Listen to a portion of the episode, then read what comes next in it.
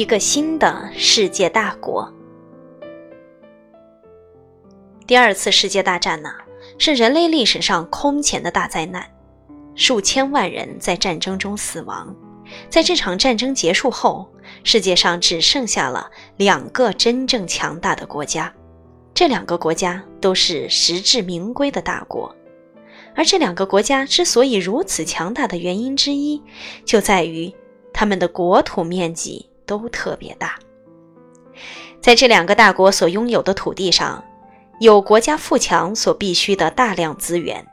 生长万物的土地资源、丰富的水资源、做建筑材料的森林资源、钢铁、煤炭和石油等矿产资源，这些呀都有助于一个国家的强大。你能猜到我说的是哪两个国家吗？一个很容易猜，那就是美国；另一个是苏联。你还记得吧？在二战期间，这两个国家是朋友。是同盟国，他们结成盟军，在同一战线上战斗。战争结束之后，他们成了对手，彼此竞争，看谁能更强大。这给世界呀带来了很多麻烦。先让我们来看看，从你上一次听到俄国的故事之后啊，在俄国都发生了什么事情？彼得大帝作为俄国的统治者，被称为沙皇或皇帝。在彼得大帝之后将近二百年中，俄国的统治者不是沙皇就是女沙皇。后来，俄国爆发了一场大规模的血淋淋的革命。革命开始于一九一七年，当时的沙皇和他的一家都被枪杀了。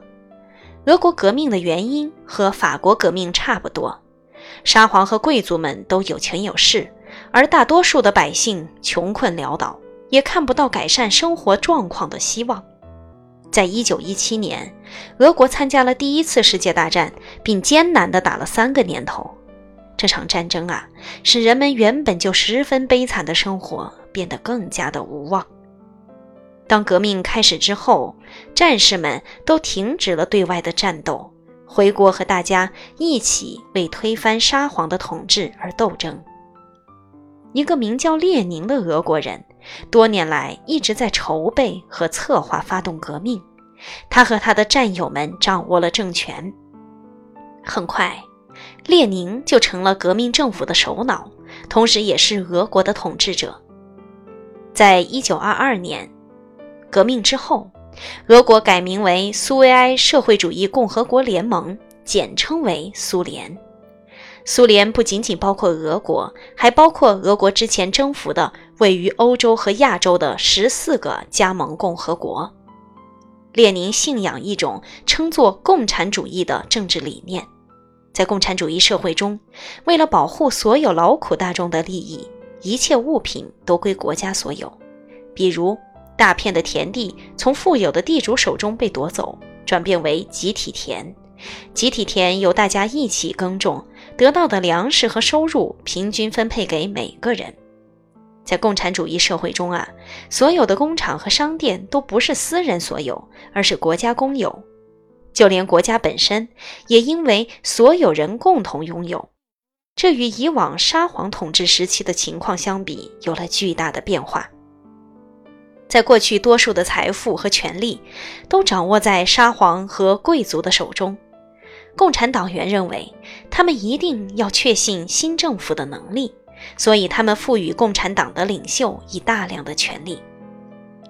革命之后，起初苏联社会状况啊十分糟糕，经济落后，生产力低下，面临着重重困难和考验。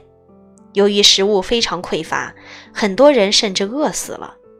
但是，一所所学校先后建立起来。人民都可以去学校接受教育，这可比过去要好多了。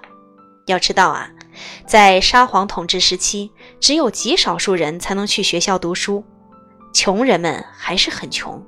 但是他们感觉现在和以往在沙皇统治之下的穷困有很大的不同。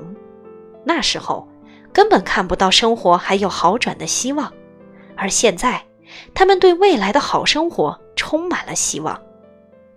人们在河流上筑起大坝，为钢铁厂和拖拉机厂提供电力支持，贵族的宫殿被用来做人民的博物馆，莫斯科开始修建地铁，军队有了优秀的领导，士兵们能得到正规的训练。